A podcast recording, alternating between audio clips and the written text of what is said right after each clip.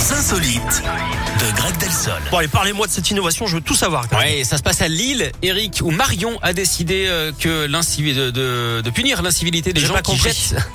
Marion a décidé de punir l'incivilité des gens qui jettent leurs masques dans la rue. Ah. Pour éveiller les consciences sur ces déchets, la jeune femme a choisi de s'armer d'une machine à coudre.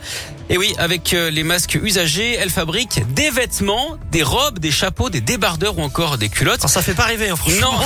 Des vêtements en masque usagé, franchement. Alors, euh, on vous rassure, elle les nettoie hein, et les désinfecte avant de les porter. Même, Alors, dégoûtant. Son idée, ce n'est pas de faire du business, mais de montrer euh, le nombre de masques qu'on peut ramasser quand on fait attention dans la rue. Si elle veut, elle peut aussi développer des accessoires pour les animaux, hein. un mascara par exemple. Autre idée, trouver un personnage emblématique pour son projet, une mascotte. Et puis euh, au pays, Vous m'épuisez. au pays du maroilles, il serait aussi intéressant de développer le concept de boîte à fromage avec des masques usagés, avec tenez-vous bien, le mascarpone. Bon, je vais partir en week-end. Je vous laisse Moi les aussi. les émissions. Je pense que je peux, je peux m'arrêter là-dessus.